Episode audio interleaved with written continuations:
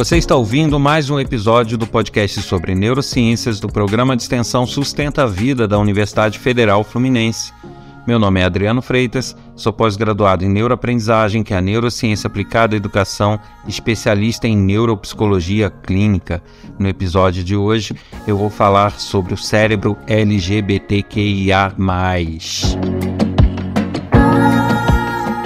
Como eu faço em todo episódio, eu volto aqui a lembrar do meu canal no YouTube que eu estou usando para disponibilizar diversos materiais sobre as neurociências, são boletins, palestras, trechos de aula e diversos outros materiais bastante interessantes e curiosos para quem se interessa e se amarra nesses conhecimentos fantásticos do nosso cérebro e do nosso comportamento. Também lembrando do meu livro lá na Amazon, Neurociências e Educação, volume 1, Entendendo o Mecanismo que apesar de ter educação no nome, como eu sempre falo em todo episódio, ele é para qualquer pessoa que se interessa sobre o assunto, pois ele trata do desenvolvimento do cérebro, educação nesse sentido, do crescimento, da aprendizagem, das memórias, do nosso comportamento no correr da nossa vida e do nosso desenvolvimento. É bastante interessante, está lá disponível na Amazon na versão papel, eletrônico e também no sistema de empréstimos. Dá uma corrida lá e procura lá que vocês vão gostar.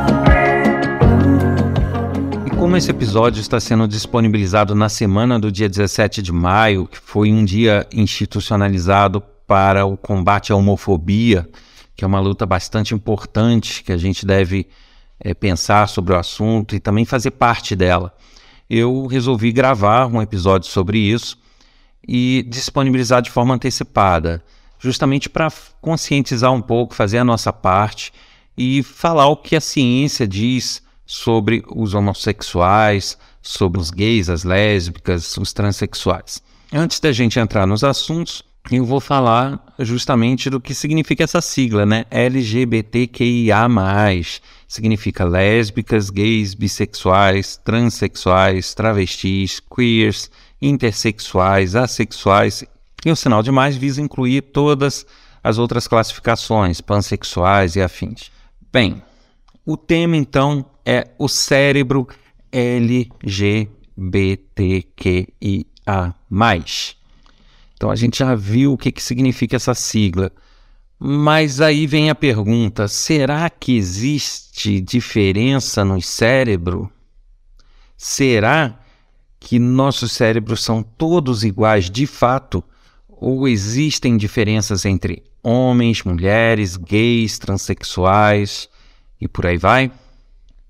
Na verdade, eu tenho que responder que sim, existem diferenças. Em outros episódios, eu falo, eu cito muito rapidamente que os cérebros são iguais entre homens e mulheres e que por isso não se justifica determinado comportamento por ser um cérebro feminino ou masculino. De fato, isso é e não é uma verdade, tá? É, é uma verdade no sentido dos comportamentos em termos de sociedade, os comportamentos cognitivos, é, as aprendizagens, isso tudo realmente é, o cérebro não se diferencia porque eles têm as mesmas estruturas, as mesmas habilidades e são capazes das mesmas coisas. Então a gente não pode dizer que, um, que o homem é mais capaz que a mulher ou vice-versa e, e, por, e por aí vai, né? Então, na verdade, o cérebro é igual desta forma. Porém, uh, fazendo uma análise mais minuciosa desses cérebros, a gente vê sim algumas diferenças entre os cérebros feminino e masculino. Então vamos entender um pouquinho essas diferenças antes da gente chegar lá no LGBT e, e os demais. Existe uma região do cérebro, que é o hipotálamo, que ela gerencia muitas questões instintivas, ela está muito ligada às nossas questões hormonais e até às nossas questões e interesses sexuais também. Esse hipotálamo, ele se mostra com características um pouco diferentes entre homens e mulheres. Isso significa que ele gerencia o nosso corpo, os hormônios, ele faz a gestão, tanto no homem quanto na mulher, porém de uma forma um pouco diferente porque existem hormônios predominantemente masculinos e hormônios predominantemente femininos.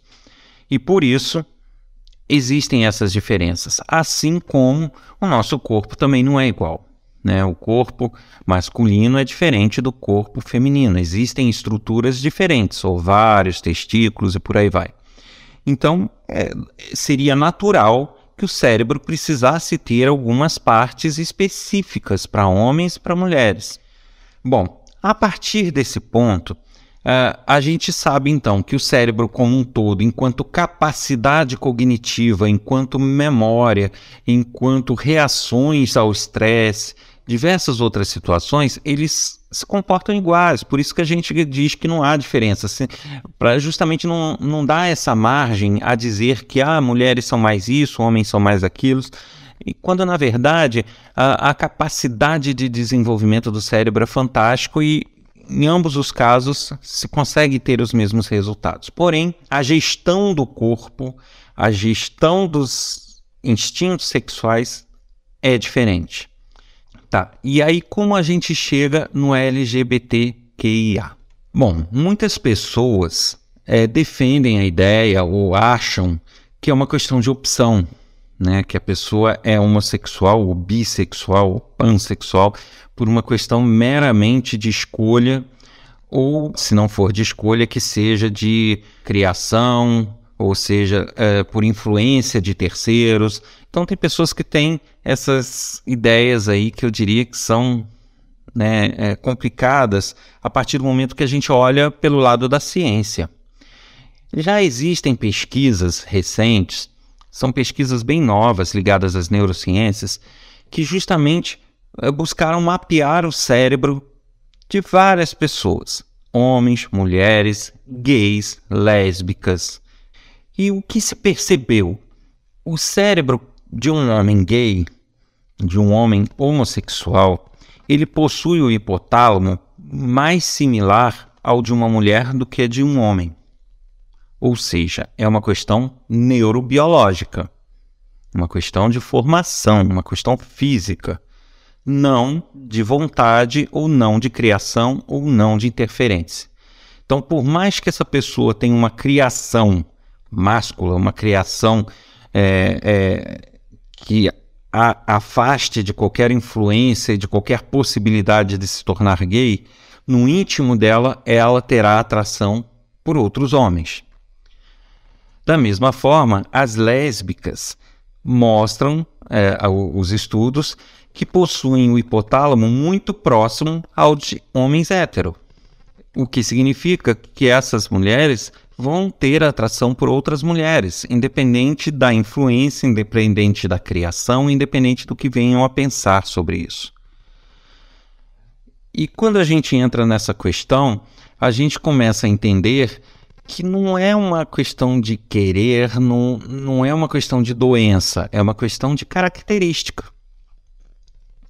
Da mesma forma que temos pessoas com áreas melódicas mais desenvolvidas no cérebro ou menos desenvolvidas, e que com isso se tornam virtuosos musicais ou não, é, outros com habilidades manuais, cada um com, com suas características próprias, os gays, os bissexuais, as lésbicas, têm isso como uma característica e não como uma patologia, não é uma doença. É uma característica do cérebro, é uma característica da pessoa.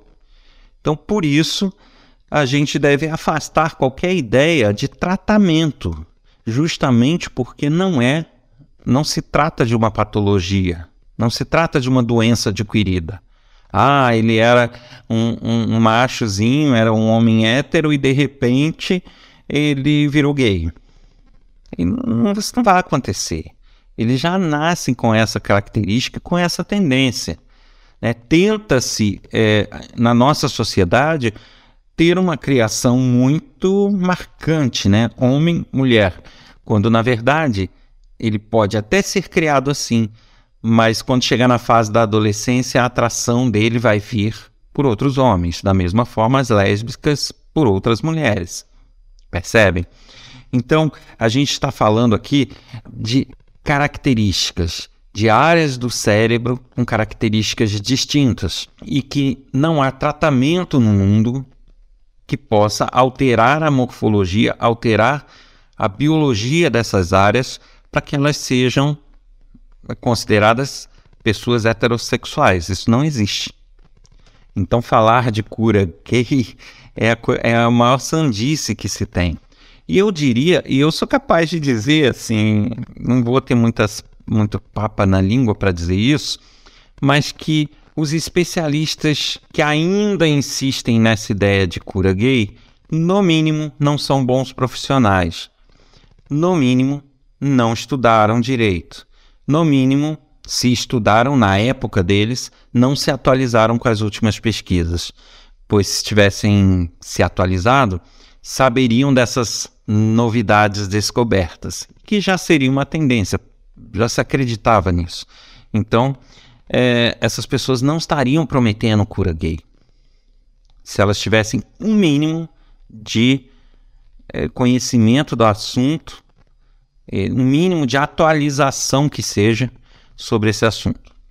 Bem, então a gente já descarta aí uma questão de doença, que não é uma questão comportamental pura e simples, também não é, é uma questão neurobiológica. Então já sabemos que essas pessoas vão ter interesses por pessoas do mesmo sexo. Ponto. Agora, o grau de diferenciação desse hipotálamo, dessa área, eu estou falando hipotálamo, que é a principal área detectada aí com diferenças. O grau de diferenciação é o que vai determinar o grau de interesse. Então, eu posso ter um, um homem gay ou uma mulher lésbica mas que não chega ao ponto do hipotálamo dele ser igual a de uma pessoa do outro sexo. Está é, tá ali no meio do caminho. Então, o que vai ocorrer é que ele vai ter interesses tanto por um sexo quanto por outro, o caso dos bissexuais. É, ele vai se sentir atraído tanto por homens quanto por mulheres. Bom, então já sabemos que isso tudo é uma questão de biologia, né, de anatomia do cérebro. Agora, com relação a transexuais e outros tipos, né? Porque existe, existe um homem homossexual que não necessariamente gosta de se vestir de mulher ou se identifica é, como estando no corpo errado e que precisasse se vestir de mulher ou mudar suas características físicas. Da mesma forma, você pode ter mulheres que estão na dela, gostam de outras mulheres, mas se vestem de forma feminina, considerada feminina, né? E por, ao mesmo tempo você tem mulheres que se interessam em se vestir como homens. Por que isso ocorre? Da mesma forma que temos o hipotálamo, que determina o nosso interesse sexual e os nossos hormônios, existem áreas do cérebro ligadas à identificação da pessoa, né? Com que que ela se identifica mais, de que maneira ela se atrai ou se identifica. E da mesma forma que há pequenas diferenças no hipotálamo entre homens e mulheres, existem nessas outras áreas. A partir do momento em que há diferenças nessas áreas, você tem pessoas que elas não se reconhecem com aquele gênero, com aquele corpo que elas têm. Também uma questão neurobiológica. Também não podemos falar de cura e também não podemos falar de criação ou de influência podemos dizer que fisicamente somos diferentes. Né? Temos homens, temos mulheres, temos homossexuais, temos transexuais, bissexuais e por aí vai. Por isso, a grande questão: temos que respeitar, aceitar e tratar como iguais, porque são. Né, são características de cada pessoa. Ah, o fato de se identificarem com outro gênero ou sentirem atração não interfere nas áreas do cérebro que lidam com o caráter, né, com a sinceridade ou com a vergonha ou com outras características humanas ou com a capacidade para o trabalho ou a capacidade de aprendizagem. Nada disso está ligado. É muito errado é, querer associar a esses grupos outras questões que fazem parte dos problemas que a gente vê na nossa sociedade, né? Então, é, dizer que ah, que esses grupos são mais promíscuos ou são mais desonestos, ou são mais escandalosos, ou são mais isso ou mais aquilo, também não é uma verdade. Porque nós temos áreas distintas que lidam com caráter, que lidam com a nossa promiscuidade ou não. E isso eu vou até tratar em episódios posteriores sobre a questão da promiscuidade. Mas o, o fato é que tudo isso representam características distintas e que podem ser cruzadas. Então eu posso ter um homem hétero que seja promíscuo. Da mesma forma, eu posso ter uma mulher que seja promíscuo. Eu posso ter um homem homossexual que não é nada promíscuo. Eu posso ter um homossexual que é muito promíscuo. Então, são características que independem.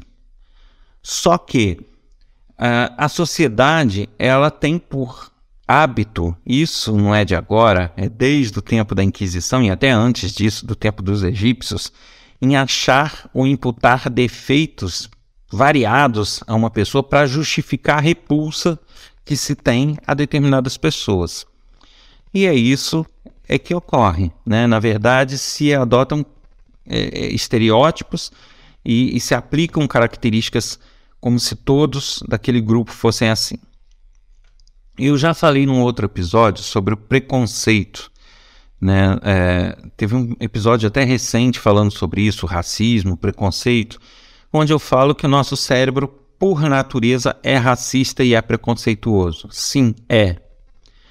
Isso fazia sentido sermos preconceituosos e sermos racistas? Isso fazia sentido lá no tempo das cavernas. Por quê? Porque os homens tinham que brigar por comida tudo era na base da briga. Então, o homem vivia em clãs e um clã brigava por outro por questões de, de alimentação, por questões territoriais, o que fosse. Mas havia muita briga.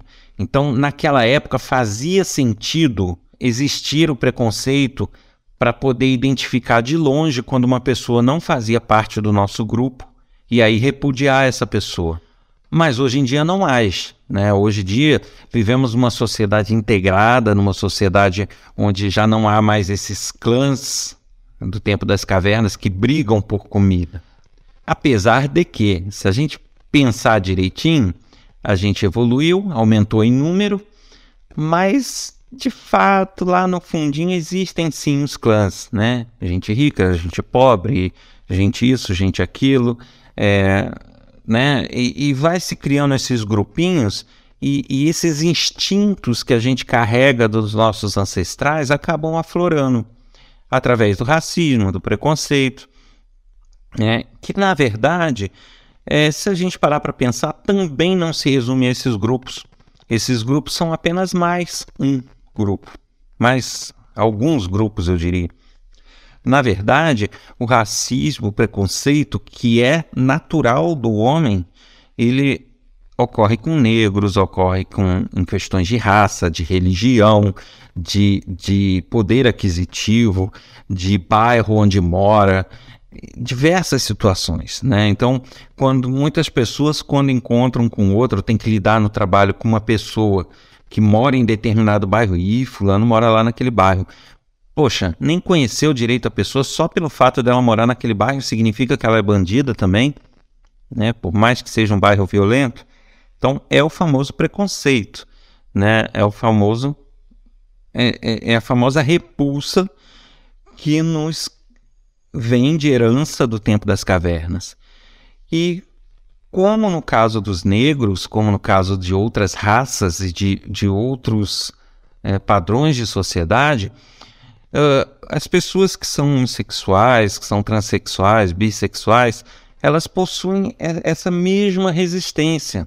Né? É, porque, na verdade, esse preconceito natural do humano, ele força ele a ter a sensação de, de estranheza a tudo que não é igual a ele, a tudo que não faz parte do grupo dele, a tudo que não é próximo ao que ele sente, ao que ele percebe e ao que ele se identifica. Isso é uma questão natural. Então, por isso, eu posso dizer que, de certa forma, eu entendo o que é feito com essas minorias, assim como é, é feito com os negros.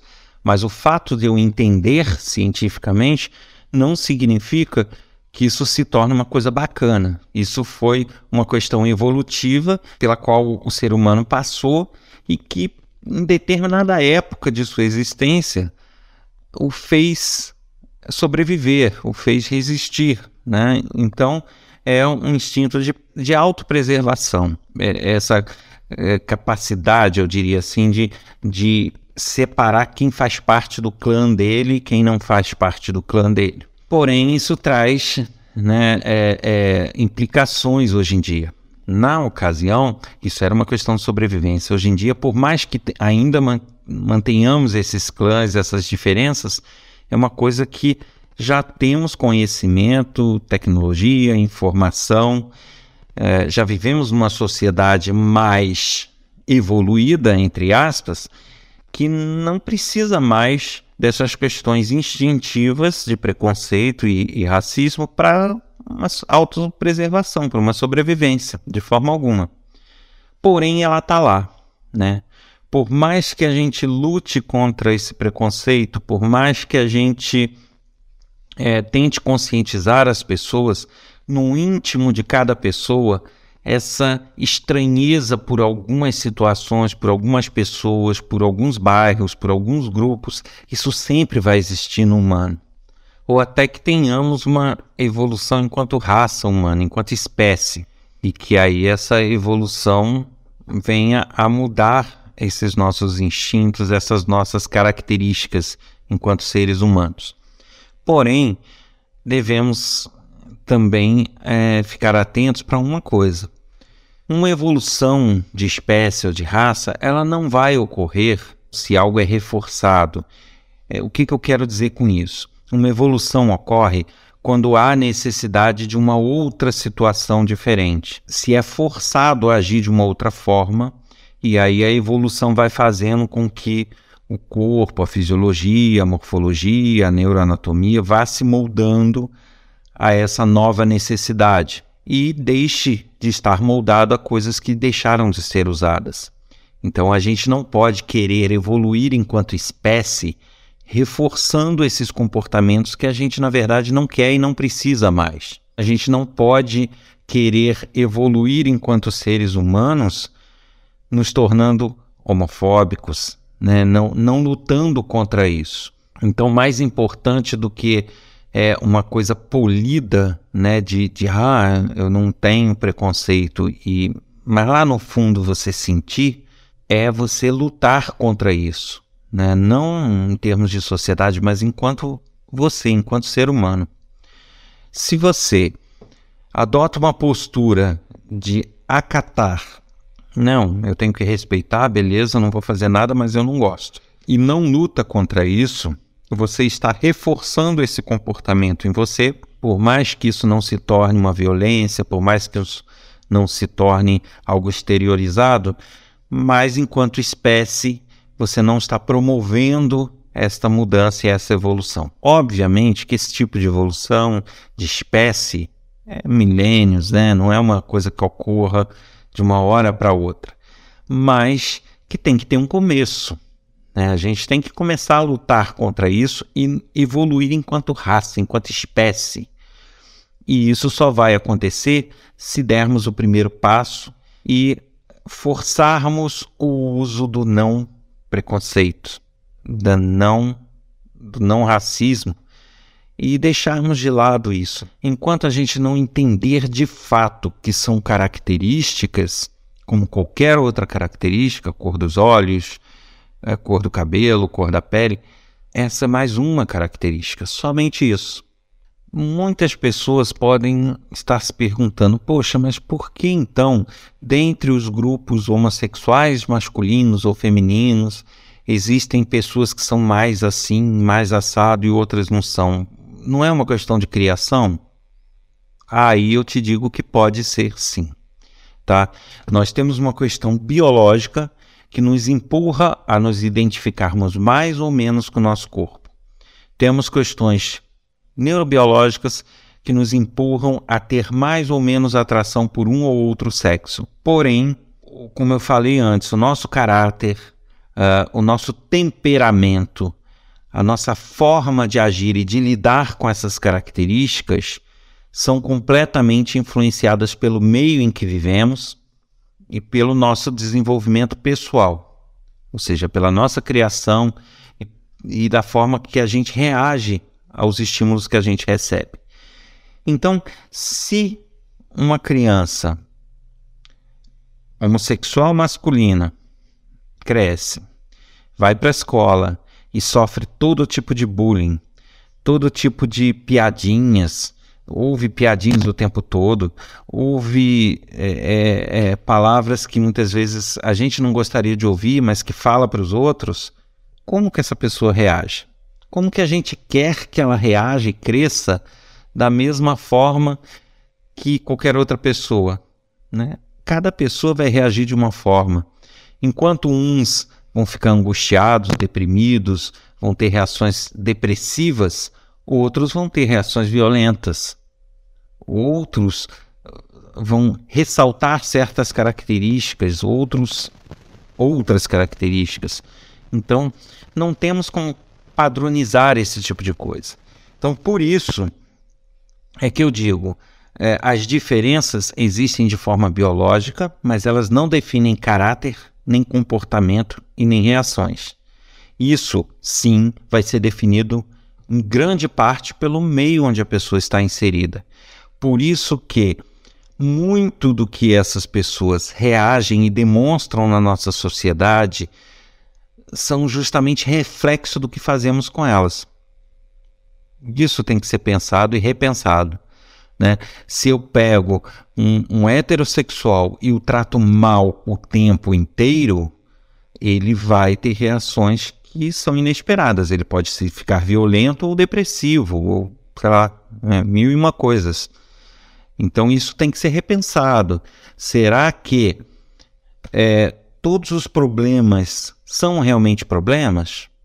Ou são um reflexo daquilo que está sendo feito?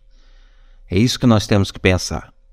O fato é que eu sou capaz de dizer, apesar de não citar aqui nenhuma pesquisa específica, porque isso vem de várias pesquisas, vários levantamentos, é uma, é uma, são dados complexos e que ainda estão em análise, mas eu sou capaz de dizer que o percentual de pessoas com esta característica não é tão pequeno assim. Então, elas são tratadas como minorias mas eu diria que não são tão minorias assim. Alguns estudos preliminares já demonstram que o quantitativo de homens com hipotálamo com características diferentes, ou de mulheres com hipotálamos parecidos com homem, não são tão raros assim. Então, a gente deve imaginar, lógico, a gente tem que entender que cada pessoa sabe onde lhe dói o calo. Então, existem pessoas que sabem o que vai acontecer com elas se elas expuserem isso e forem quem elas são de fato. E outras pessoas resolvem pagar o preço. Mas nada deveria ser assim, porque são características. Então, essa escolha que muitas vezes é dura de saber como se comportar, né? O que eles falam de ah, porque não assume, assume, não assume.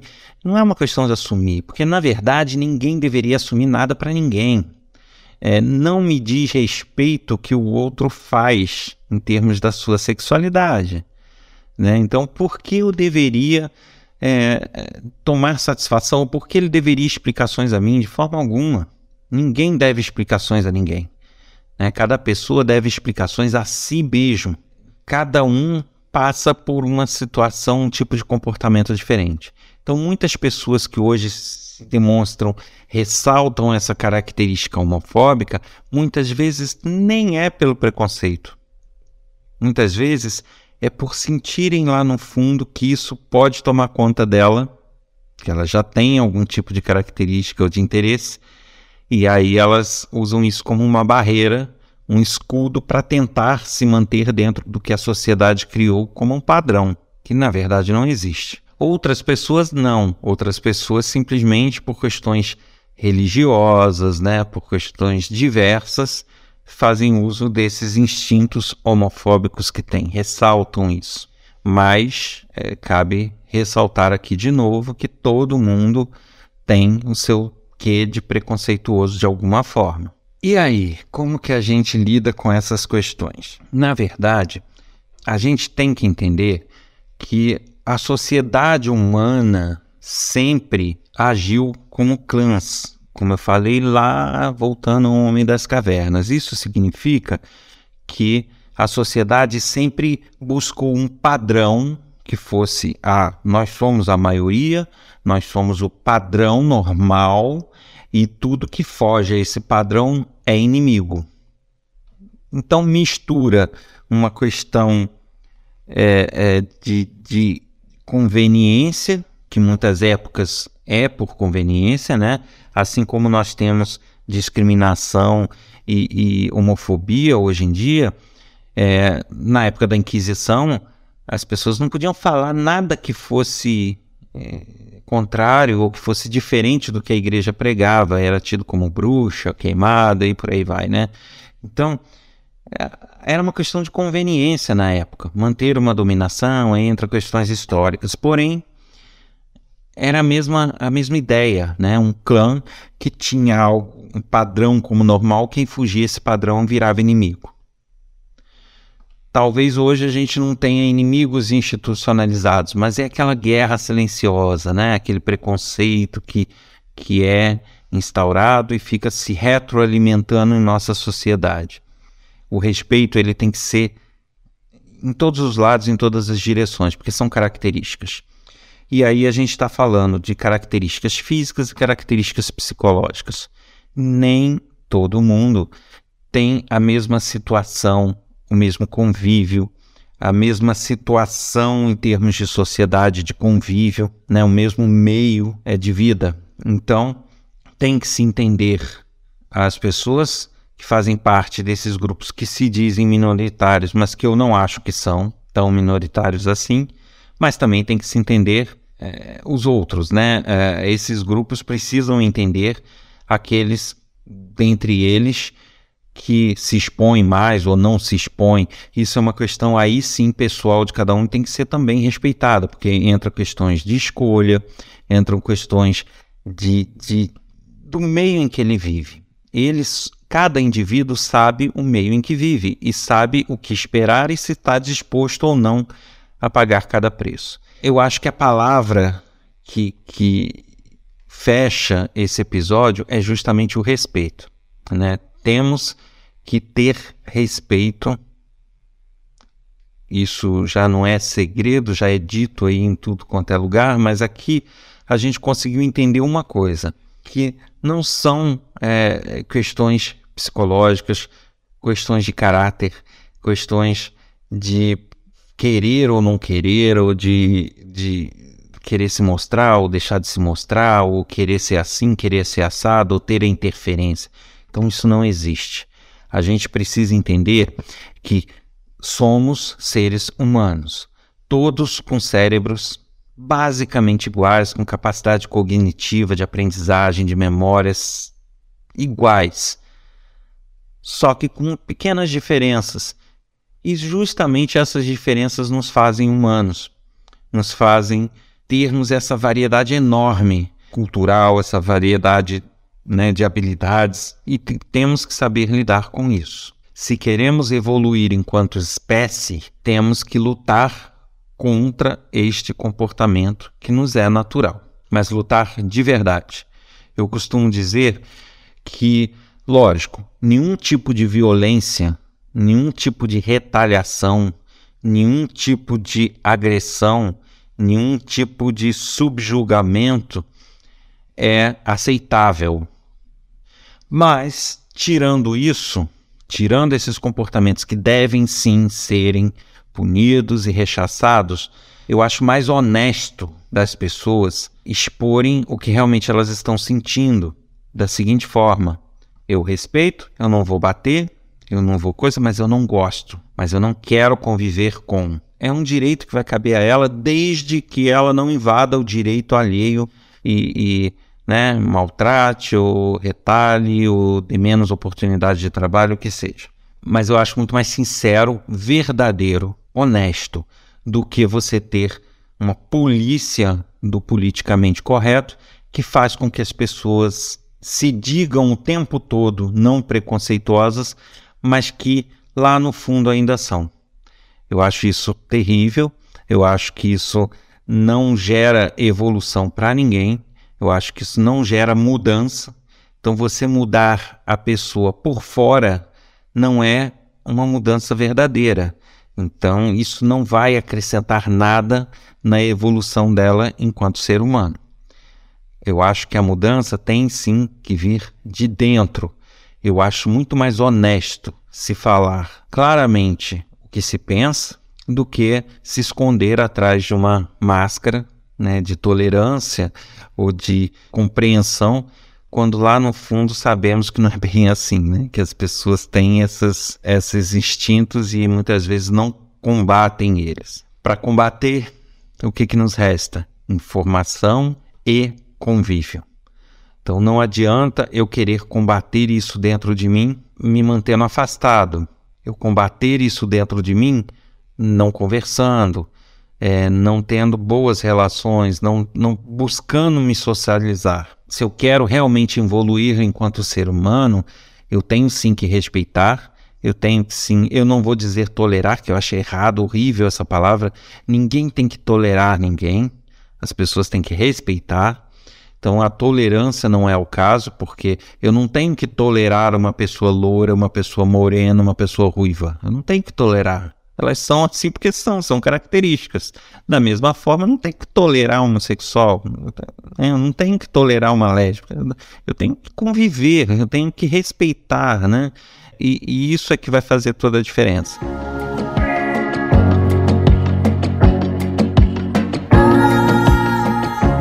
Você ouviu mais um episódio do podcast sobre neurociências do programa de extensão Sustenta a Vida da Universidade Federal Fluminense. Eu sou Adriano Freitas, pós-graduado em neuroaprendizagem, que é a neurociência aplicada à educação, especialista em neuropsicologia clínica. No episódio de hoje, eu falei sobre o cérebro LGBTQIA+. A gente se encontra no próximo episódio semana que vem. Até lá!